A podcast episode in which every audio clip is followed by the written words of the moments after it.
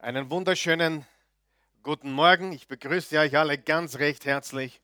Ich bin sehr, sehr froh, dass ihr da seid und ihr könnt Platz nehmen, wenn ihr möchtet. Schön, dass ihr gekommen seid heute. Wir schließen heute unsere Serie Beziehungsweise 2.0 mit dem fünften und letzten Teil ab. Und wir wollen noch einmal alle begrüßen, die uns zuschauen oder zuhören, hier im deutschsprachigen Raum, in der Schweiz, in Österreich, in Deutschland. Und wir wollen mit einem kräftigen, liebevollen, begeisterten Applaus bitte diese Menschen begrüßen. Jawohl. Und wir meinen das vom Herzen. Wir sind froh, dass ihr dabei seid. Wir sind heute, wie gesagt, im fünften und letzten Teil, Teil 1 hat gelautet, was glückliche Paare wissen. Teil 2, was glückliche Paare noch wissen. Teil 3, der richtige Fokus für glückliche Beziehungen. Äh, Teil 4, glückliche Paare wissen noch was. Und heute lautet die Predigt die Happy Entscheidung. Sag einmal Happy Entscheidung. Happy Entscheidung. Ja, einige haben gemeint, ich soll es Happy End nennen. Äh, da dachte ich mir, das ist vielleicht nicht ganz so das richtige Thema heute. Wir wollen ja äh, nicht nur heute ein Ende setzen, sondern auch wirklich einen Anfang setzen für äh, glückliche, erfüllte Beziehungen. Die Wahrheit ist tatsächlich, dass glückliche Paare Dinge wissen, unbewusst oder bewusst, das ist oft eben die Frage, aber unterm Strich, und das ist sehr wichtig zu verstehen, unterm Strich ist es völlig unwichtig, ob du etwas unbewusst oder bewusst machst, oder? Ob du bewusst den Lichtschalter aufdrehst oder unbewusst im Schlafwandel, das Licht kommt an, oder? Und es gibt so viele Menschen, die ich kennengelernt habe, die die Bibel leben, ohne sie jemals gelesen zu haben. Spannend, oder? Voll interessant. Und da denkst du dir, hey, hallo, hast du schon mal reingeschaut? Ihr macht genau das, was hier steht. Und dann kenne ich Menschen, die sollten es besser wissen, die kennen die Bibel, sie haben sie studiert, aber offensichtlich nicht wirklich verstanden, was es für sie persönlich bedeutet. Noch einmal, es ist unwichtig, ob dir bewusst ist, was du tust, oder ob dir nicht bewusst ist, was du, tust. Das Ergebnis ist ein und dasselbe. Okay, sehr, sehr wichtig. Und ich bin ganz sicher, dass einige aufatmen heute, dass sie sagen, okay, endlich ist diese Serie vorbei. Das hat geschmerzt, das hat wehgetan. Ich weiß, es gibt kein Thema, wo die Menschen auf der einen Seite so glücklich und erfüllt sind, wenige muss man dazu sagen, und auf der anderen Seite so viele Menschen, unzählige Menschen, der große Prozentsatz unserer Gesellschaft, die einfach nur Scheitern und Versagen erlebt hat, genau in diesem Bereich der Liebe, der romantischen Beziehung, des Verliebtseins, des Verlobtseins, des Verheiratetseins. Und das tut meinem Herzen wirklich weh. Und ich weiß, dass es ein schweres Thema ist. Und wir wollen aber heute abschließen und bitte glaub mir eines, egal wer du bist, ob Single, verheiratet, verliebt, verlobt, ob du geschieden, wieder verheiratet, wieder geschieden, egal wer du bist, glaub mir eines, dieser Content ist extrem wichtig. Wer glaubt mir das? Egal wo du stehst im Leben. Und ich sehe einige, die sind schon an die 60, über 60, an die 70, äh, denken gar nicht mehr ans Heiraten oder vielleicht doch wieder einmal. Und sie sehen jetzt Dinge, die sie ihr ganzes Leben nicht verstanden haben. Wem geht es auch so? Du verstehst heute Dinge, die du nicht verstanden hast. Heute verstehst du es und du kannst danach damit besser leben und möglicherweise es noch einmal wagen. Also egal wer du bist, ob ultra verletzt oder nur ein bisschen verletzt oder noch gar nicht verletzt, diese Inhalte sind für jeden von uns sehr, sehr wichtig. Und alle Botschaften sind wo? Auf www.oasechurch.tv. Wie lange? Solange es Strom und Internet gibt. Wie viel kostet es? Nichts, solange es Strom und Internet gibt. Seid ihr gut drauf heute? Gut, ich auch. Gut, lass uns kurz zusammenfassen und wiederholen. Wir haben gesagt, wenn es um die Beziehung geht, wie immer das ausschaut, verliebt, verlobt, Partnerschaft, Ehe, wir kommen alle mit gewissen Träumen, Wünschen, Vorstellungen und Hoffnungen. Und wir haben gesagt, wir bringen alle eine unsichtbare Schachtel mit. Wir bringen eine unsichtbare Box. Und in dieser unsichtbaren Box ist all das drinnen, was wir uns wünschen. Nur wir machen den Fehler, dass wir diese Box jemand anderem übergeben. Okay? Wir suchen Mr. oder Mrs. Right, wir suchen Herr oder Frau richtig und dann geben wir diese Schachtel, wo unsere Träume, Visionen, Ziele, Hoffnungen drinnen sind, bewusst oder unbewusst, und wir übergeben diese Schachtel diesem Menschen, dieser Frau, diesem Mann und sagen dann, hey, unbewusst oder bewusst, du bist jetzt verantwortlich, mach mich gefälligst glücklich. Ja, richtig? Und wir erwarten das. Und das Problem ist, das sind wahrscheinlich gute Dinge. Wir haben alle Träume, Wünsche, Hoffnungen, Vorstellungen, die wir aus der Kindheit mithaben. Die sind gut, die sind nicht schlecht. Viele sind gut, manche vielleicht nicht. Und das Problem ist, dass wenn wir diese Dinge mitnehmen, dann kommen die bei unserem Gegenüber nicht als unsere Wünsche oder Träume an, sondern als Erwartungen, die der andere zu erfüllen hat. Ich muss sie erfüllen. Wenn ich sie nicht erfülle, dann enttäusche ich sie, dann enttäusche ich ihn und schon beginnt das große Problem. Und dann gibt es eine Kollision. Wer hat schon mal eine Kollision erlebt? Mit der Frau, mit dem Mann, in der Liebe. Eine Kollision. Und du, du fragst jetzt, Karl Michael, warum weißt du das? Ich, mach, ich schaue sehr jung aus, aber ich bin nicht mehr so jung. Aber ich mache das schon sehr, sehr lange. Also verhältnismäßig lange. Ich habe meine erste Trauung durchgeführt 1995. Das ist jetzt fast 24 Jahre her in einer katholischen Kirche. Und die Trauung war so schlecht, die Brautleute wollten, wollten haben voraus ein bisschen eine kleine, kleine Aufmerksamkeit gegeben. Es war noch zu Schilling-Zeiten, da war ein bisschen, bisschen Geld im Kuvert. Gerade, dass sie mich nicht gefragt haben, bitte gib uns das zurück. Ja? Es war grottenschlecht. Kannst du dir nicht vorstellen, oder? Es war so mies, ich kann es gar nicht vorstellen. Und äh, das war vor 24 Jahren. Mittlerweile sind es über 200 Hochzeiten und da hat man vieles gesehen. Und bitte glaub mir, was ich sage. Das ist die Wahrheit. Ich habe es gesehen. Ich, wenn du verliebt bist, ich kenne deinen Partner, habe ihn schon hundertmal gesehen. Ja, ich kenne deine Partnerin, habe sie auch schon hundertmal gesehen. Glaube mir, es gibt nichts Neues unter der Sonne. Amen. Und der nächste ist nicht besser und die andere ist nicht besser. Und daher arbeiten wir an uns und nicht am anderen. Sehr, sehr wichtig.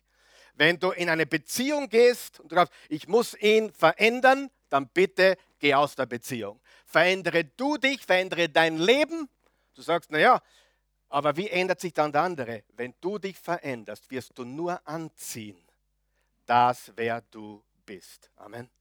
Du brauchst keine Angst haben. Hör mir ganz gut zu, wenn du noch nicht verheiratet bist. Wenn du die richtige Person bist, brauchst du keine Angst haben, den Falschen zu erwischen. Dass du den Falschen wieder erwischt oder noch zum dritten Mal erwischt, liegt, Liebling, Süße, Kleine, an dir. Okay? Habt's mich noch lieb. Es ist wirklich deine Schuld. Weil wenn du nichts änderst, dann ziehst du wieder den gleichen Typen an. Amen. Wer kennt es von einigen? Vor allem bei Frauen ist es mir oft, auch bei Männern natürlich, aber wo sie immer wieder den gleichen Typen, die gleiche Art von Mann, die gleiche Art von Frau. Und was passiert wieder? Ich bin kein Prophet, aber das Gleiche passiert wieder. Ja? Wenn du die letzten drei Männer in der Diskothek kennengelernt hast und das führte zu drei Scheidungen, dann such nicht mehr in der Diskothek, versuch, versuch einmal die Kirche. Ja? Dort, wo Menschen hingehen, die Gott suchen, die Gott lieben, vielleicht findest du dort jemanden, der zu dir passt und auch Gott liebt, so wie du. Okay? Du brauchst keine Angst haben, den Falschen zu finden. Wenn du richtig bist, wirst du den Falschen nicht anziehen. Entweder sie rennen von dir oder du wirst einfach die richtige für dich Person finden. Okay, und dann diese Erwartungen produzieren, haben wir gesagt, eine Schuld-Schuldner-Beziehung. Und Schuld-Schuldner-Beziehungen funktionieren ganz und gar nicht, denn wenn du mir was schuldest, dann bin ich dir nicht mehr dankbar. Und Dankbarkeit ist der Supercharger jeder Beziehung. Und wenn wir eine Schuld-Schuldner-Beziehung haben, dann geht die Dankbarkeit verloren, dann sinkt das Vertrauen, dann wird die Intimität immer weniger und die bedingungslose Liebe wird eliminiert. Dort, wo Schulden sind, hör mir gut zu, gibt es keine bedingungslose Liebe. Bedingungslose Liebe gibt es nur, wenn du mir nichts schuldest und ich dir auch nicht. Nur dann kann ich dich bedingungslos lieben. Und das ist die erste Sache, was glückliche Paare wissen. Glückliche Paare treffen eine Entscheidung. Sie schuldet mir nichts, ich, äh, er schuldet mir nichts, ich schulde ihm alles, ich schulde ihr alles. 100, 100. Glückliche Paare wissen, er oder sie schuldet mir nichts. Und ich habe das Gefühl, ich schulde ihr alles. Sieh, ich weiß, sie schuldet mir nichts, aber ich habe das Gefühl, ich schulde ihr alles. Und sie denkt genauso. Sie hat das Gefühl, dass ich ihr nichts schulde und sie schuldet mir alles. Und du sagst, das ist aber sehr komisch. Darf ich gleich einmal einhaken? Glückliche Paare sind komisch. Die Masse funktioniert nicht. Wem ist schon aufgefallen, dass die Masse in fast keinem Thema funktioniert? Ja, Menschen, die von den Medien gesteuert sind, die glauben, was in der Werbung ausgestrahlt wird, äh, die glauben, was ihnen jeder Doktor sagt oder jeder Rechtsanwalt oder jeder, äh, jeder Professor, die einfach glauben, was die Masse glaubt. Wer weiß, dass diese Menschen sehr häufig nicht das bekommen, was sie wirklich wollen. Du musst anders sein. Und glückliche Paare sind komisch, sind anders, sind außergewöhnlich und sie haben die Entscheidung getroffen, du schuldest mir nichts. Das ist der 100-100-Plan. Sag mal 100-100. 50-50 funktioniert nicht. 80-20 funktioniert nicht. 100-100 funktioniert. Wenn ich alles gebe und sie alles gibt, dann können wir bereits jetzt die goldene Hochzeit feiern, was wir übrigens schon mehrmals gemacht haben. Wir waren schon mehrmals essen und haben die goldene Hochzeit gefeiert. Du sagst, ihr seid zuerst fast 28 Jahre verheiratet, ja.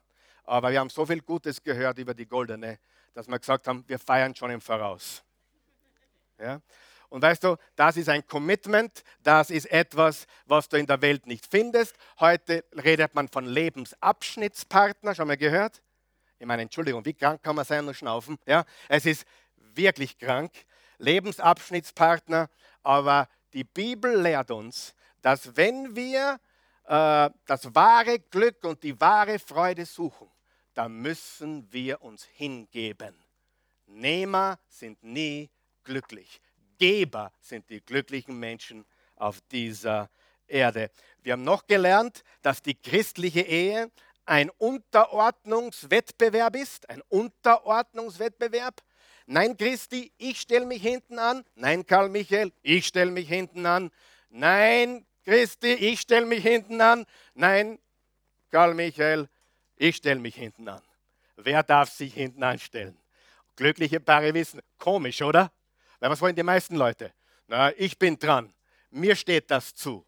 Und ich sage dir, kein Wunder, dass alles scheitert, weil alle nur für sich selbst das Beste suchen. Und wenn du heute eine Beziehung suchst, denkst du wahrscheinlich nicht, äh, ich möchte jemanden finden, dem ich mich selbstlos hingeben darf. Oder? Wahrscheinlich nicht. Oh, Gott, lass mich jemanden finden, wo ich mich richtig unterordnen darf. Nein. Du sagst, Gott, lass mich jemanden finden, der zu mir passt, der mich glücklich macht, der mich erfreut. Und, und gerade da liegt der Hund schon begraben. Du musst jemanden finden, wo du in Liebe dienen darfst und von ganzem Herzen es tust. Denn dienen macht glücklich. Halleluja. Gut? Und die Frage, die wir gesagt haben, ist, habe ich meine Schachtel, meine Träume, Wünsche, Vorstellungen, habe ich die bei irgendjemand abgegeben, bewusst oder unbewusst? Wenn ja, dann muss ich sofort loslassen. Wenn man nicht loslässt, dann kann man nicht wirklich frei sein. Und das, das Dritte, was wir gelernt haben, und das war letztes Mal, glückliche Paare wissen, dass man manchmal Dinge werfen muss. Okay, schmeißen muss. Wenn du diese Predigt nicht gehört hast, dann bitte unbedingt vorher anhören, bevor du das anwendest. Ja? Bevor du das anwendest und sagst, der Pastor hat heute gesagt, in glücklichen Ehen wird geschmissen und geworfen. Ja, wir haben gelernt, 1. Petrus 5, Vers 7, werft alle eure Sorgen, alle eure Lasten, werft sie auf mich, denn ich sorge mich um euch. Das heißt, wir lernen zu werfen. Wo gehen wir hin mit unseren Träumen, Visionen und Hoffnungen?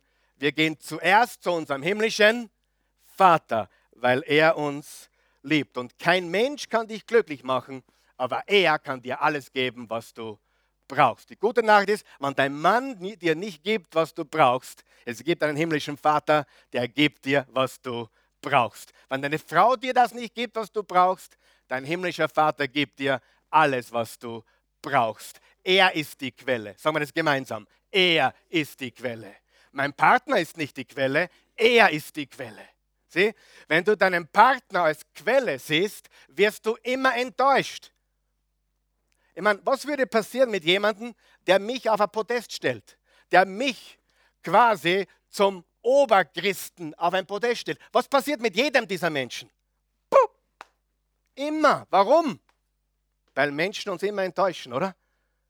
Deswegen, ich bin nicht die Quelle, mein Partner ist nicht die Quelle, dein Pastor ist nicht die Quelle, unser himmlischer Vater ist die Quelle.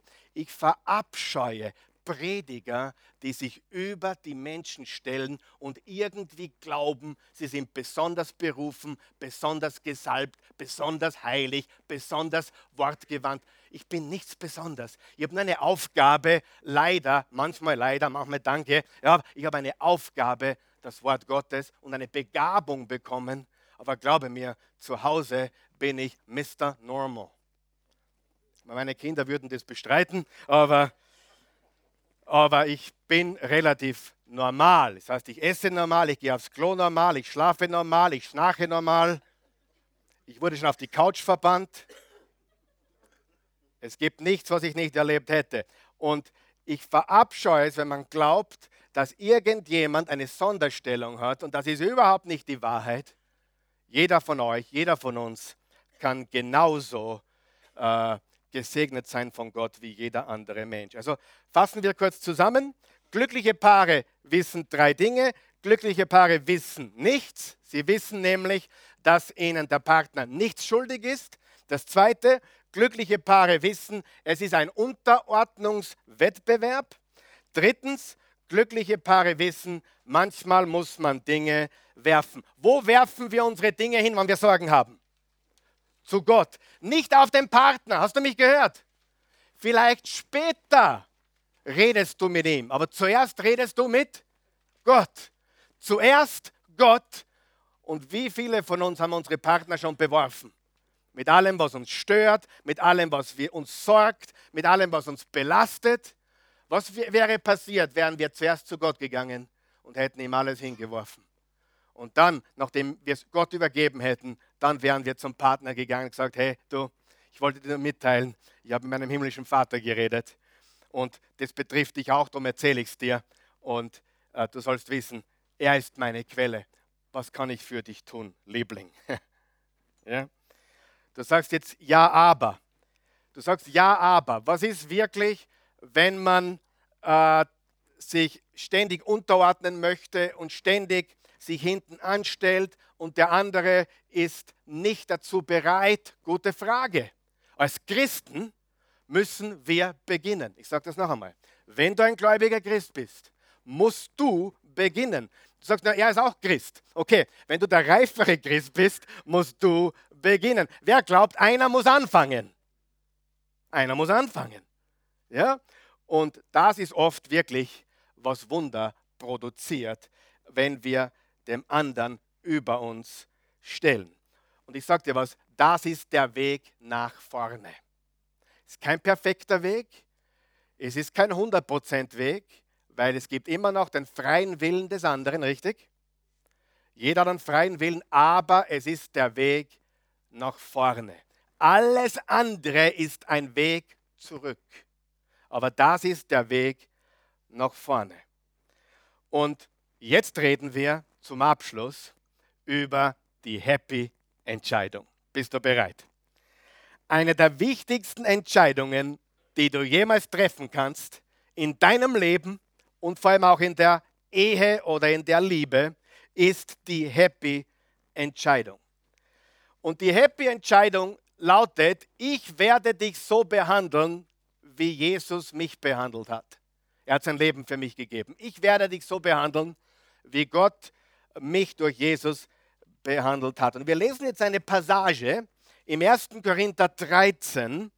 Und bevor ich die lese, möchte ich sagen, ich bin von einem hundertprozentig überzeugt, weil die Christi und ich diese Passage, ich habe euch das schon mal erzählt, diese Passage, 1. Korinther 13, die ganzen 13 Verse, meine Frau und ich, die Christi und ich, sie war 18, wie wir geheiratet haben, ich war 20. Wir haben vorher nicht zusammengelebt, funktioniert nicht, kann ich dir gleich sagen, ist nicht der richtige Weg.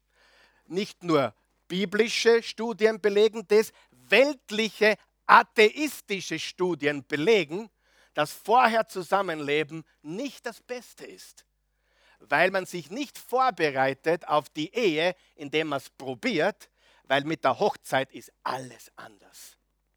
Und der Grund liegt nicht im Zusammenleben, probieren, der Grund liegt in ganz was anderem, nämlich darin, dass mit der Ehe etwas komplett anderes passiert. Wer hat schon gemerkt, hat von dem verheiratet, nach der Ehe ist alles anders. Ja? Es ist so spannend. Ich habe es erlebt und ich bin für die Ehe, um Himmels Willen. Die waren zehn Jahre zusammen, haben zehn Jahre zusammengelebt. Dann haben sie geheiratet, sind in die gleiche Wohnung zurück, ins gleiche Bett. Und sechs Monate später hatten sie eine Bombenkrise. Du sagst, naja, aber zehn Jahre hat es funktioniert, haben wir probiert. Eben nicht. Funktioniert nicht. Weil die Ehe und das lose Zusammenleben ganz was anderes ist. Kann man miteinander nicht vergleichen. Uh, jetzt habe ich mal Freunde gemacht, weiß ich. Aber das macht nichts. Ich will euch nur helfen. Es ist die Wahrheit. Der Bund der Ehe ist das, was wir hier besprechen. Und wir haben das, und da bin ich sehr, sehr, sehr froh darüber, und fragen mich jetzt nicht, warum wir aufgehört haben damit. Aber wir haben das erste Jahr, ich glaube, Christi, mindestens ein Jahr, oder?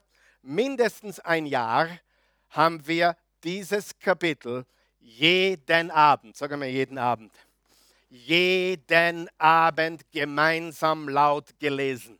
Jeden Abend. 1. Korinther 13, bis wir es auswendig kannten.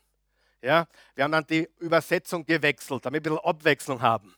Aber wir haben es jeden Abend gelesen. Ich weiß nicht mehr, warum wir aufgehört haben, aber ich bin mir von einem ganz, ganz sicher deswegen haben wir ein Fundament bekommen. Ich glaube, dass das ein Fundament gelegt hat.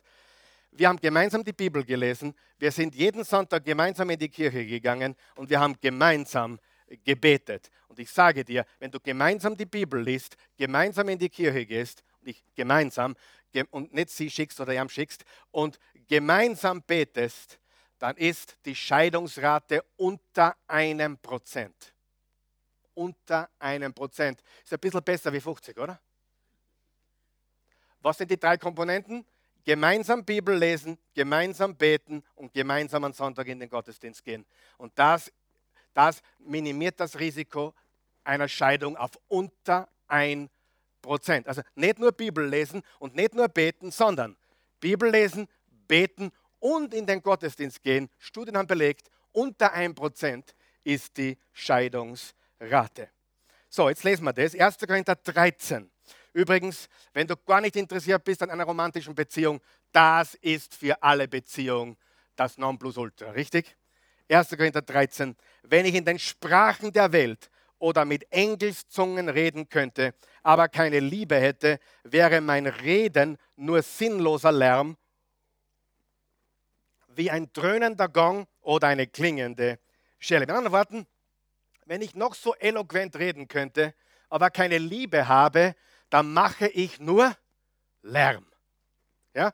Deswegen, beurteile nie einen Christen oder einen Mann Gottes oder eine Frau Gottes an der Art und Weise, wie er predigt, sondern beurteile in erster Linie an dem, wie er seine Frau behandelt. Amen. Das ist sehr, sehr wichtig. Das sage ich ganz deutlich, weil es die Wahrheit ist. Predigen ist eine Gabe, das kann man lernen. Glaubt man das? Aber geistlich sein ist ganz was anderes. Stimmt das? Hundertprozentig. Und es gilt für jeden Christen. Dann gibt es Christen, die wollen gern Prophetien haben und Prophezeiungen haben, aber leben wie der Teufel. Nur weil jemand prophezeien kann oder dir ein Wort geben kann, was dich ermutigt, heißt nicht, dass er geistlich ist. Geistlich ist Liebe. Was ist das Höchste der Geistlichkeit? Liebe. Die Liebe ist das höchste Maß der Geistlichkeit, die es gibt. An, an eurer Liebe zueinander wird die Welt erkennen, dass ihr meine Jünger seid und nicht an euren tollen Predigten oder an eurer vielen Arbeit, sondern an eurer Liebe zueinander.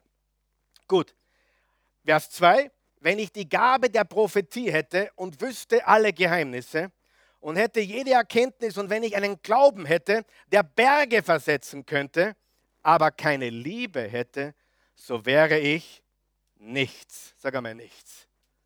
Ohne Liebe bin ich nichts. Nichts.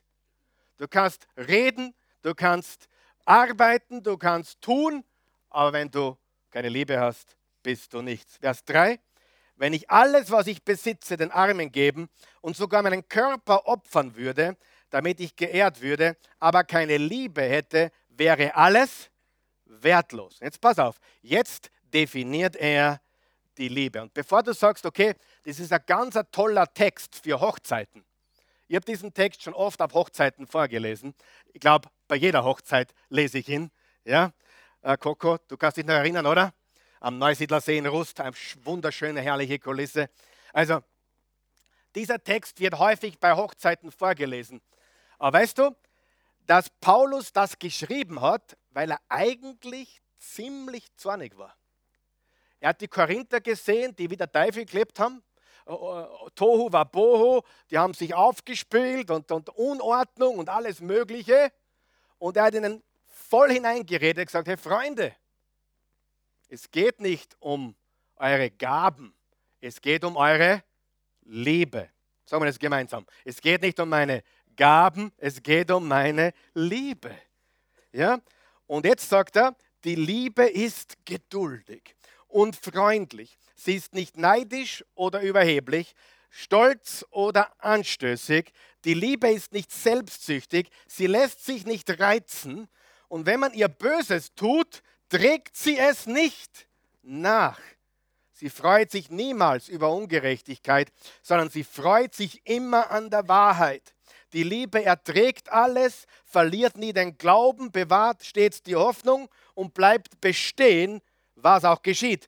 Die Liebe, Gottes Liebe, Agape-Liebe, wird niemals aufhören. Im Urtext ist das Wort Agape und es beschreibt die Gottesliebe. Eros ist die sexuelle Liebe, Phileo oder Philea ist die freundschaftliche Liebe, Caritas ist die Nächstenliebe und Agape ist die Gottesliebe. Und die Gottesliebe, die in jedem von uns gläubigen Christen innewohnt, ist die Lösung für ein happy Leben, ist die happy Entscheidung, liebe Freunde. Wie gesagt, in unseren modernen Bibeln klingt das alles sehr nett, äh, für Hochzeiten perfekt, aber Paulus hat diese Verse geschrieben, um zu korrigieren. Er hat gesehen, was da alles drunter und drüber geht. Lesen wir die gleiche Passage, die Verse 4 bis 7, aus einer anderen Übersetzung. Da steht folgendes. Die Liebe ist langmütig und gütig. Die Liebe beneidet nicht. Die Liebe prahlt nicht. Sie bläht sich nicht auf. Sie ist nicht unanständig, sie sucht nicht das Ihre, sie lässt sich nicht erbittern, sie rechnet das Böse nicht zu. Sie freut sich nicht an der Ungerechtigkeit, sie freut sich aber an der Wahrheit. Jetzt passt bitte gut auf, Vers 7. Sie erträgt alles, sie glaubt alles, sie hofft alles, sie erduldet alles. Wie ich das gelesen habe, habe ich mir folgendes gedacht. Alles für mich sehr einfach zu verstehen. Aber es gibt es gibt einen Teil dieser Passage, da hat es mir ein bisschen den Vogel ausgekaut. Und vielleicht dir auch, nämlich die Liebe glaubt alles. Da bin ich kurz einmal stutzig geworden. Okay, die Liebe kann alles erdulden, oder? Wir können, wir können dranbleiben, wir können hoffen, wir können, wir können äh, vergeben, nicht neidig sein, nicht eifersüchtig sein, aber alles glauben, da hat es bei mir gemacht. Aber genau darüber möchte ich heute mit euch sprechen, denn das, jetzt hör mir ganz genau zu, das klingt komisch, das klingt bizarr, das klingt radikal, das klingt way out there. Aber genau das wissen glückliche Paare. Hör mir jetzt ganz gut zu. Glückliche Paare glauben das Beste vom anderen. Immer. Ja. Sie glauben das Beste vom anderen. Bevor du sagst, oh Karl Michael, du hast ja keine Ahnung wenn ich die Leine loslassen würde, was der machen würde. Und du, du weißt ja nicht, was ich schon erlebt habe. Du hast ja keine Ahnung. Wenn ich, ihr, wenn ich sie locker lassen würde, wären wir morgen pleite. Oder wenn ich ihn lassen würde, der würde gar nicht mehr heimkommen. Äh, das wäre ja das Fiasko hoch drei. Alles glauben, naiv sein. Das ist naiv, riskant, gefährlich, oder? Wer hat auch so einen Gedanken? Aber ich sage dir trotzdem. Kannst du noch, was ich zuerst gesagt habe? Glückliche Paare sind ein bisschen komisch. Kannst du dich erinnern? Glückliche Paare sind nicht ganz dicht. Glückliche Paare sind nicht ganz dicht. Glückliche Paare vergeben, wo andere schon längst nicht mehr vergeben hätten. Hallo? Glückliche Paare sind anders. Und du sagst, naja, ich bin ja kein Paar, ich bin nur Teil eines Paars. Richtig. Gute Schlussfolgerung. Wenn du Teil eines Paares bist, also wenn du nicht Single bist, sondern Teil eines Paares bist, dann überlege dir jetzt ganz genau, was ich sage. Glaubst du das Beste oder vermutest du immer das Schlimmste? Hast du mich gehört? Glaubst du das Beste wenn du auf Autopilot bist? Glaubst du das Beste oder vermutest du oder nimmst du an automatisch das Schlechteste? Und hier steht, sie glaubt alles. Ist das naiv? Ist das riskant? Ist das gefährlich? Jetzt pass auf. In jeder Beziehung, in jeder Beziehung, in jeder Beziehung gibt es eine Kluft, sag einmal Kluft, zwischen dem, was gesagt wird und dem, was getan wird. Außer bei uns zu Hause nicht, ja? Aber sonst in jeder anderen Beziehung, nein, das war jetzt ein Spaß, gibt es eine Kluft. Sag mal Kluft. Und jetzt hör mir zu. Du und ich, wir füllen diese Kluft. Wir füllen diese Kluft mit, nee, ich weiß schon, wo der ist, der Hundling, ja?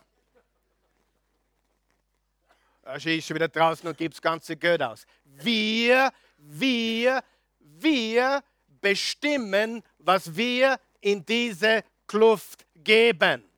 Ja? Ich weiß, einige schauen mir an, das ist nicht ganz dicht heute. Ich habe dir gesagt, glückliche Paare sind nicht ganz dicht. Und ich werde es mit einer Studie belegen, was ich sage. Entweder wir nehmen das Schlimmste an oder wir glauben das Beste. Was passiert, wenn wir bei jedem Menschen das Schlimmste annehmen? Was passiert mit diesem Menschen? Vergiss einmal die Ehe, vergiss einmal die Partnerschaft. Wenn du von einem Menschen das Schlimmste annimmst, wohin tendiert dieser Mensch? Zum Schlechten. Und wenn du jemanden immer wieder, immer wieder, obwohl Dinge passiert sind, Vertrauen schenkst und sagst, hey, ich glaube das Beste. Was wird vielleicht passieren? Wird er sich zum Besten, wird er sich zum Besten hintendieren? Nicht immer, aber hör mir gut zu. Es ist der Weg nach vorne. Der Weg nach vorne ist das Beste zu glauben. Wie lange glauben glückliche Paare das Beste, bis sie nicht mehr glauben können. Solange du keine stichfesten Beweise hast, dass er dich betrügt und hintergeht, glaube das Beste. Hast du mich verstanden? Jesus hat zwei Gründe für Scheidung gegeben. Zwei Gründe. Ehebruch und Missbrauch. Missbrauch kann körperlich und seelisch sein. Seelisch manchmal schlimmer wie körperlich. Aber Jesus hat zwei Gründe für, e, für Scheidung gegeben. Und eins war Ehebruch und das andere war hm? Missbrauch. Aber wer von euch weiß, heute ist ja schon so viel Missbrauch. Der hat mich falsch angeschaut. Ja, sie hat heute nicht gekocht. Das ist Mann, Mannesmissbrauch. ähm, glückliche Paare entscheiden sich, das Beste zu glauben. Sagen wir das gemeinsam. Glückliche Paare entscheiden sich, das Beste zu glauben, bis sie nicht mehr glauben können. Jetzt hör mir gut zu. Ich habe eine Studie gefunden von einem gewissen Autor und Speaker und, und Denker der heutigen Zeit, ein Brite, der heißt Markus mit C geschrieben, Buckingham, wie der Buckingham Palace. Marcus Buckingham. Vielleicht schon gelesen, vielleicht schon gehört, hat einige sehr gute Gedanken. Ich weiß nicht, ob er gläubiger Christ ist oder nicht, ich weiß es wirklich nicht. Aber die Gedanken, die er hat, sind sehr genial und biblisch. Und sie haben über 20 Jahre haben sie eine Studie durchgeführt, nämlich sie sind der Frage nachgegangen, was macht glückliche Paare aus? Was macht glückliche Paare aus? Wie, wie kommen glückliche Paare zu einem glücklichen Miteinander? Und wie gesagt, Markus Buckingham kannst du nachlesen. Und die Ergebnisse sind überraschend. Hör zu. Viele glauben ja, okay, wenn man glücklich sein muss oder möchte, dann muss man die Erwartungen nach unten schrauben, oder? Wer hat sich auch schon mal gedacht? Ja, da gibt es Leute, die sind 50 Jahre verheiratet und äh, sind nur zusammengeblieben wegen der Kinder oder wegen den Finanzen oder aus Gewohnheit. Und ja, über die Jahre schraubt man die Erwartungen halt nach unten. So nach dem Sprichwort, selig ist, wer nichts erwartet, denn er kann nicht enttäuscht werden. Ist übrigens nicht biblisch, ja, steht nicht in der Bibel. Aber das wäre so eine weitere Seligpreisung aus der Bergpredigt. Selig sind die nichts erwarten, denn sie können nicht enttäuscht werden. Ist übrigens eine gute, gute Wahrheit, wenn du mit, mit normalen Menschen umgehst, aber nicht mit deinem Partner. Hast du mich verstanden? In der Welt erwarte wenig, gib viel, oder? Erwarte wenig, gib viel. Und, aber haben diese diese Couples und diese Paare ihre Erwartungen nach unten geschraubt? Nein. Nein, haben sie nicht. Hier ist, was sie entdeckt haben. Wolltest du das Revolutionäre hören, was sie entdeckt haben? Glückliche Paare haben eine unrealistische, positive Meinung von ihrem Partner. Ich sage das noch einmal. Glückliche Paare haben eine unrealistisch positive Meinung von ihrem Partner. Jetzt hör mir gut zu. Wenn du frisch verliebt bist, ich rede nicht von dir. Wenn du frisch verliebt bist, siehst du nämlich nur was? Die Herzeln, das Schöne, das Gute. Du bist ausgeschlossen. Ich rede von Menschen, die die Verliebtheitsphase bereits durchwandert sind. Wisst ihr, dass die Verliebtheitsphase genauso ein High produziert wie eine Droge? Wisst ihr das? Habt ihr das gewusst? Wer weiß, wie lange dieser Fix hält? Der Verliebtheitsfix. Zwischen sechs Monaten und allerhöchstens zwei Jahre. Dann ist dieser ursprüngliche, ah, ich bin so verliebt, vorbei. Also wenn du das bist, ich rede nicht von mir, du musst eines verstehen, wenn du dieses Thema beherrschen willst, und du gibst mir sicher recht, die meisten Menschen scheitern hier, oder nicht? Irgendwann einmal sind sie in diesem Bereich kläglich gescheitert, obwohl sie so verliebt waren, oder? Verliebt sein ist ein Fix, ein High. Und erst wenn du von diesem High herunten bist, kannst du echte Liebe pflegen. Amen. Ganz wichtig. So, und ich rede jetzt von denen, wie die Christi und mir oder die Familie Trompeter oder einige andere, die ich sehe, da weiß ich, da ist Liebe da. Da ist Liebe da, die über das hinausgeht, was man verliebt sein nennt. Richtig? So, glückliche Paare haben eine unrealistisch positive Meinung von ihrem Partner. Liebe macht tatsächlich blind. Was haben wir schon gelernt? Vor der Hochzeit Augen auf, nach der Hochzeit Augen zu. Vorher sind wir ver verliebt blind und nachher sind wir bewusst blind. Ja? In der Verliebtheitsphase muss man sich zwingen zu sehen und in der Liebesphase, alles was über zwei Jahre hinausgeht, muss man sich zwingen, nichts zu sehen.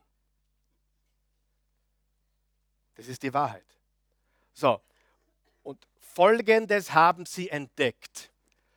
Glückliche Paare, reife Paare, die 30, 40, 50, 60, 70 85 Jahre verheiratet waren, die dann mit 104 und 105 gemeinsam gestorben sind, so zwei Tage auseinander.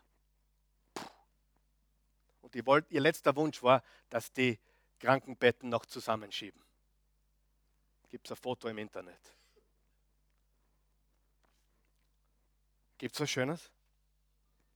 Wahrscheinlich nicht. Und diese Leute haben eine Meinung vom anderen, die unrealistisch ist. Komplett unrealistisch. Ist eine aufsteigende Liebesspirale. Sie haben entdeckt, es gibt eine aufwärts drehende Liebesspirale. Wie ist Leben normalerweise? Spirale nach unten, oder? Oder ist dein Garten auch so? Äh, wächst, musst du musst du das Unkraut äh, bitten zu kommen oder kommt es automatisch? Hm? Ich meine, die Rosen musst du bewusst einsetzen, das Unkraut musst du, musst du entfernen, richtig? So, das, was ich jetzt dann sage, das ist so unendlich wichtig. Das ist so unendlich revolutionär, was jetzt kommt. Das mit der Liebesspirale. Und ich gebe jetzt ehrlich was zu. Ich weiß das seit drei Wochen. Ich habe das vorher nicht gewusst. Aber jetzt, wo ich es weiß, habe ich es in uns entdeckt. Ich glaube, jetzt hört es mir gut zu, was ich sage. Du sagst jetzt, ist es ja ganz durchgeknallt, das ist ja ganz komisch, das ist ja komplett, das ist ja Gehirnwäsche, was jetzt passiert. Mein Gehirn ist schön gewaschen, ja? mit Liebe. Ja? Jetzt, das ist Gehirnwäsche. Jetzt hör mir gut zu. Wenn es meiner Ehe hilft, bin ich gern Gehirn waschen. Ich muss nicht alles sehen, ich muss nicht alles hören, ich muss nicht alles. Ich, ich, ich bin froh, wenn ich nur das Gute sehe. Wer, wer ist mit mir? Wer, wer, ist noch mit mir? Ja? So, und diese Liebesspirale, diese aufwärts steigende Liebesspirale, die kann man in Bewegung setzen. Und ich habe es nicht gewusst, dass das gibt, aber jetzt weiß ich es. Und das Interessante daran ist, ich weiß nicht, wie es der Christi damit geht, ich lebe das. Ich habe eine Meinung von der Christi, die ist höher, als, ihr, als sie eigentlich wirklich ist. Ich denke besser von ihr, als sie von sich selber denkt. Das hat sie noch mit mir. Und sie haben entdeckt, dass glückliche Paare, glückliche Paare haben eine bessere Meinung über den anderen als der andere über sich selbst. Das ist genial. Das heißt, wenn, wenn ich glaube, ich bin ein guter Mann, ich bin, ich bin ein guter, äh, jemand, der sie liebt, sie glaubt das noch viel mehr. umgekehrt, wenn sie glaubt, sie ist eine gute Ehefrau, Mutter, ich glaube das zum Kubik. Ich habe mir das so lang eingeredet. Ich glaube es wirklich. Ich sage es ihr jeden Tag. Ihr könnt sie fragen. Ich sage es ihr jeden Tag ohne Ausnahme. Dass ich sie liebe, dass sie die Beste ist, dass sie die Schönste ist, dass sie die beste Mutter ist. Ich sage ihr das jeden Tag. Nein, nein, nein, nein, nein, nein, nein. Nein, nein, bitte, danke, aber das ist nicht der Punkt. Der Punkt ist der, nach einer gewissen Zeit beginnst du es zu glauben. Das klingt jetzt total crazy, was ich sage. Das, das klingt so crazy, was ich sage. Aber glückliche Paare tun das so lange, bis sie so überzeugt sind. Es gibt keinen besseren. Habt ihr mich das verstanden? Kommt es um mich heute? Glückliche Paare tun das so lange, bis es so tief drinnen ist, das ist wirklich die beste. Das ist wirklich die schönste. Und das, und jetzt haben sie folgende Gleichung entdeckt. Diese Illusion, pass auf, diese Illusion kreierte die Überzeugung. Am Anfang war es eine Illusion. Christi ist die Beste. Aber ich habe diese Illusion so lange geglaubt. Heute bin ich felsenfest davon überzeugt. Seid ihr mit mir? Diese Überzeugung führt zu einer Gewissheit oder Sicherheit. Diese Sicherheit steigert die Intimität. Und die Intimität steigerte die Liebe. Das ist diese Spirale, die sie entdeckt haben. Glaube alles. Die Liebe glaubt alles. Klingt total verrückt. Die Illusion kreierte die Überzeugung. Die Überzeugung führte zur Sicherheit. Die Sicherheit steigert die Intimität. Die Intimität steigert die Liebe. Wenn du mich heute mitten in der Nacht um halb vier aufwecken würdest, mittlerweile braucht man mich nicht mehr aufwecken um halb vier, weil ich selber aufs Klo muss, ja. Aber das ist das Alter, glaube ich, der Handdrang, oder? Ist das so? Ist das normal? Aber, aber da gehe ich aufs Klo. Christi ist die Beste. Christ, also wenn, würdest du, würdest, ja, ich meine, das, ich, ich, das ist nicht lustig, das ist ernst. Ich glaube, ich, ich habe mir das so lange eingetrichtert und eingeredet und es ihr so oft gesagt. Es ist für mich Fakt. Sie ist die Beste. Sie ist die Beste.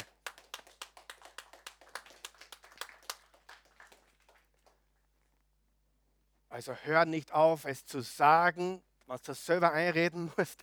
Äh, diese Illusion führt zu der Überzeugung, die Überzeugung zur Sicherheit, die Sicherheit zur Intimität, die Intimität steigert die Liebe. Es gibt keinen Zweifel in meinem Hirn. Das ist nicht groß, aber es gibt keinen Zweifel,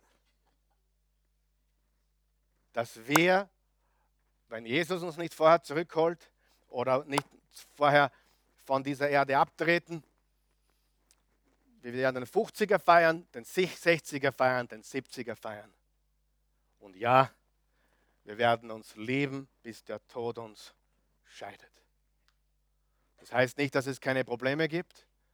Das heißt nicht, dass wir nicht über schwierige Themen reden. Jetzt hör mir gut zu. Jetzt kommt nämlich das ganz Wichtige. Heißt es, dass ihr Dinge nicht anredet? Wirklich? Wir reden Dinge ganz genauso an, wie sie gehören. Wenn was nicht passt, wird das angesprochen. Du hast das falsch verstanden. Ich sage nicht, oh, ich glaube alles. Nein, das habe ich nicht gesagt. Das habe ich nicht gesagt.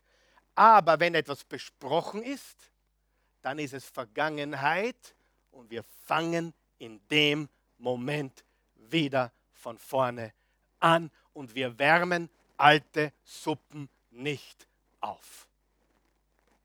Das ist das Geheimnis. Man kann über alles reden, man kann über alles streiten. Man kann, streiten ist wichtig, wenn man es in Liebe tut und wenn man miteinander äh, rangelt. Das ist wichtig, aber fair über der Gürtellinie ohne Schimpfwörter, ja, ohne Perversitäten und dass man ganz einfach sagt, okay, jetzt haben wir das besprochen, Hackerl, wir gehen weiter. Und das ist so unendlich wichtig. Sie ist die Beste. Und folgende Empfehlung hat diese Studie gegeben. Jetzt hört zu, sind gleich fertig. Wähle die großzügigste Erklärung für das Verhalten des anderen und glaube es. Wähle die großzügigste Erklärung für das Verhalten des anderen und glaube es. Das ist das große Geheimnis. Das ist die happy Entscheidung. Ich bin nicht naiv. Die Christi ist überhaupt nicht naiv. Sie kennt alle meine Schwächen, alle meine Fehler und ich habe sie schon öfters enttäuscht. Aber was hat die Christi aus, ausgezeichnet? Nachdem sie mir vergeben hat, liegt das wo? In der Vergangenheit. In der Vergangenheit. Und wird nicht nächste Woche wieder aufgewärmt, sondern es ist vergangen und wir fangen wieder von vorne an. Halleluja. Ich meine, ich bringe es nicht rüber, ich weiß halt, es ist schwierig. Ja. Äh, ja, aber der Glaube alles heißt, danke, Glaube alles heißt nicht, dass man über harte Dinge nicht redet. Wir reden über alle harten Dinge. Wir reden über Sex, Drugs und Rock'n'Roll, alles. Aber wenn der Tag vorbei ist, lasst die Sonne nicht untergehen über eurem Zorn. So, Jetzt gibt es zwei große, große Hindernisse. Du sagst, naja, da gibt es viele Hindernisse. Recht hast, es gibt einige Hindernisse. Aber glaube mir, das ist der einzige Weg nach vorne. Wer glaubt es? Der einzige Weg nach vorne. Wer glaubt es? Zwei große Hindernisse. Erstens das, was wir erleben. Und du kennst meinen Mann nicht, du kennst meine Frau nicht. Jetzt hat er schon wieder getan, jetzt hat sie schon wieder getan. Okay? Wenn es etwas ist, was man verzeihen kann und soll, dann mach das. Aber dann bring es nicht wieder hoch. Wenn es etwas ist, was ernst und tragisch ist, da muss man eventuell Schritte einlenken oder einleiten. Hey, wenn er dich prügelt und immer wieder prügelt und vom Suff nach Hause kommt und wieder prügelt, bitte ruf mich an und ruf die Polizei. Okay, hast du mich verstanden? Hallo, ist, ist dann alle da? Ja. Ja? Ruf die Polizei. Wir helfen, wo wir können. Bitte. Wenn, wenn mit den Kindern was passiert, was nicht in Ordnung ist, hol dir Hilfe. Aber bis dorthin, glaube das Beste, oder? Vertraue. Aber oft erleben wir Dinge, okay, jetzt hat er schon wieder die Milch rausstellen lassen.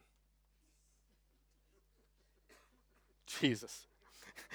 ja, jetzt, hat er, jetzt hat er schon wieder.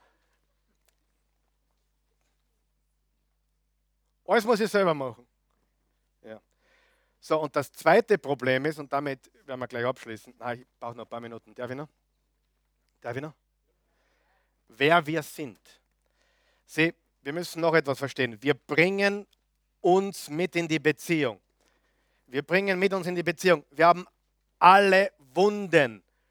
Wir haben Vaterwunden, wir haben Mutterwunden, wir haben große Bruderwunden, wir haben große Schwesterwunden, wir haben böse Chefwunden. Wir haben alle Wunden. Wer hat keine Wunden hier? Darf ich fragen? Wir haben alle Wunden. Du bist nicht alleine. Wir sind alle verletzt. Ja? Und hier ist das Problem, wir nehmen das mit. Und ich frage dich jetzt, bist du ein misstrauischer Mensch? Bist du von vornherein schon skeptisch und misstrauisch? Weil das nimmst du mit. Richtig?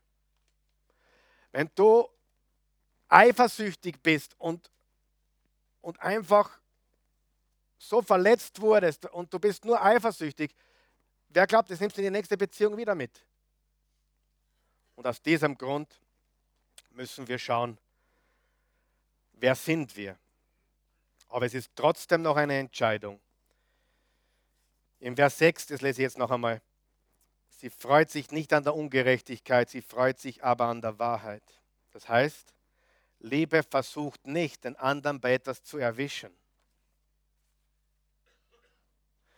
Liebe schützt die Beziehung, Liebe glaubt das Beste für die Beziehung, Liebe hofft das Bestmögliche, Liebe gibt nicht auf, Liebe ist entschlossen. Was ist die Option B? Wenn du Freude daran hast, Fehler zu finden, wenn du immer das Schlechteste annimmst, wenn du ständig spekulierst und spekuliert wird negativ, immer, wenn du ständig zweifelst. Manche leben nach dem Motto, ich werde eine Falle aufstellen, er wird sicher eine tappen. Ich gratuliere dir. Eine glückliche Ehe steht dir bevor. Look, ich glaube, es gibt einen Punkt in jeder Beziehung, wo, man, wo es eine Kluft gibt. Aber was geben wir in diese Kluft, ist unsere Entscheidung. Ich glaube auch, es gibt Beziehungen, die sollte man beenden.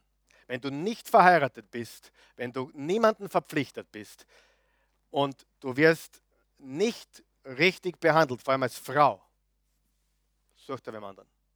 Geh. Wenn du als Verheiratete missbraucht wirst oder, oder Verzug ist, such dir Hilfe. Bitte. Aber unter allen anderen Umständen, lass uns kämpfen und das Beste glauben, oder? Und lass uns nicht mitnehmen, was wir aus der letzten Beziehung erlebt haben. Lass uns nicht den Rucksack der Verletzungen, Enttäuschungen hineintragen in das Neue. Lass uns von vorne beginnen, das alles hoffen, das Beste glauben, Gott vertrauen und die Dinge, die wir jetzt gelernt haben, die letzten fünf Sonntage, beherzigen, weil das funktioniert. Weißt du, wie gut es funktioniert? Unglaublich gut. Hundertprozentig funktioniert das. Ich, ich, weißt du, ich habe vorgestern meine Versicherung überwiesen, meine Haushaltsversicherung, die war fällig. Und ich dachte mir ehrlich, ich habe eine Eheversicherung, die kostet mir nichts. Und die ist nur sicherer. Ehrlich, das war mein Gedanke, wie ich den Zollschein ausgeführt habe. Meine Eheversicherung ist besser wie diese Haushaltsversicherung. Weil ich weiß ganz genau, dass dieser Weg funktioniert. Und alle anderen Wege scheitern kläglich. Amen. Stimme auf.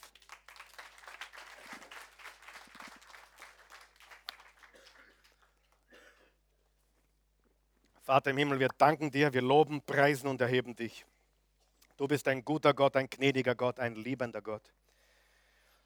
Und wir danken dir dafür, dass du uns deinen Sohn Jesus gesandt hast, den Retter der Welt. Und gerade jetzt zur Weihnachtszeit sollte das eigentlich allgegenwärtig sein. Die Menschen sollten sich Gedanken machen darüber, was Weihnachten eigentlich bedeutet. Gott wurde Mensch, kam auf diese Welt durch die Jungfrau Maria. Und Jesus, du wurdest der Retter der Welt, indem du nicht ein Baby geblieben bist, sondern groß geworden bist und am Kreuz für uns gestorben bist. Wir danken dir dafür, dass du unsere Schuld getragen hast, unsere große Schuld, unsere Sünden getragen hast, unsere Schuld getilgt hast. Wir danken dir von ganzem Herzen. Und ich möchte noch etwas sagen zu dem, was wir heute gehört haben. Das klingt einfach, was du heute gehört hast. Es klingt komisch, es klingt radikal, es klingt eigenartig. Aber es funktioniert. Und jetzt sage ich dir was. Diese Liebe besitzt du nicht. Du besitzt diese Liebe nicht. Außer du kennst Gott. Gott ist die Liebe. Wie kann ich geben? Wie, im, Im natürlichen Bereich, wie kann ich geben? Wie kann ich großzügig sein? Indem ich was habe? Überfluss, oder? Wenn ich Überfluss habe, dann kann ich aus dem Überfluss geben. Stimmt das oder stimmt das nicht? Wenn ich keine Liebe habe, wie kann ich Liebe geben? Deswegen brauchst du Jesus, deswegen brauchst du Gott. Weil das, was du heute gehört hast, ist unmöglich für jemanden, der ohne Gottes Hilfe operiert. Aber in dem Moment, wo du seine Liebe bekommst, wo du seine Liebe hast, Römer 5, Vers 5, die Liebe Gottes ist ausgegossen in unsere Herzen durch Gottes Geist. Und wenn du den Überfluss an Liebe hast, kannst du leben. Ich kann heute Menschen verzeihen, die mir Schlimmstes angetan haben. Ich habe Menschen verziehen, gerade im letzten Jahr, gerade dieses Jahr, die die, die die schlimmsten Sachen über mich erzählt haben. Ich habe ihnen verziehen. Es tut mir nicht einmal weh. Vater, vergib ihnen, sie wissen nicht, was sie tun. Du kannst lachen noch dabei. Du kannst sogar noch Freude haben. Vergeben macht Freude.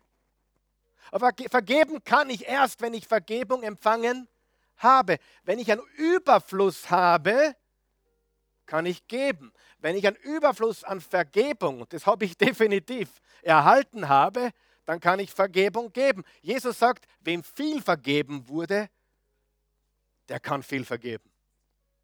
Wer, nicht, wer, wer sich keiner Vergebung Schuld bewusst ist, der kann nicht vergeben. Warum? Überfluss von Liebe hilft dir zu leben und Gott ist die Liebe. Und die Liebe ist erschienen in Jesus und deswegen brauchen wir einen Retter. Wenn du das möchtest, wenn du mit Liebe leben möchtest, wenn du Jesus haben möchtest, Gott hat die Welt so sehr geliebt, dass er einen einzigen Sohn gab, damit jeder, der einen glaubt, nicht verloren geht, sondern ewiges Leben hat. Steht in Johannes 3, Vers 16. Und dann steht im Römer 10, Vers 9, wenn du mit dem Mund bekennst, Jesus ist Herr, und mit dem Herzen glaubst, dass ihn Gott von den Toten auferweckt hast, bist du gerettet. Wenn du das möchtest, wenn du Christus, den Retter, möchtest, bete mit uns, wir helfen dir. Guter Gott, ich komme zu dir, wie ich bin. Ein Mensch mit vielen Schwächen, mit großen Fehlern. Ja, ich bin ein Sünder.